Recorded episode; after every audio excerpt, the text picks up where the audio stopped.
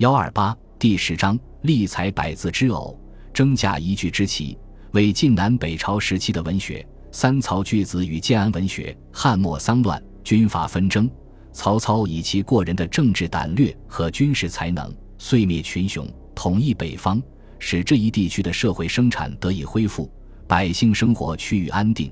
而散在四方的文人，于是也渐回中原。曹氏父子雅爱诗章。重视文学，优待文士，在他们的倡导下，形成了盛极一时的腋下文风。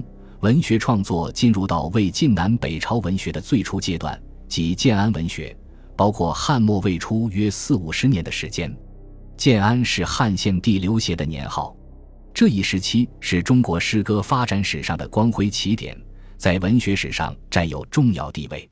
其代表人物主要是三曹和七子。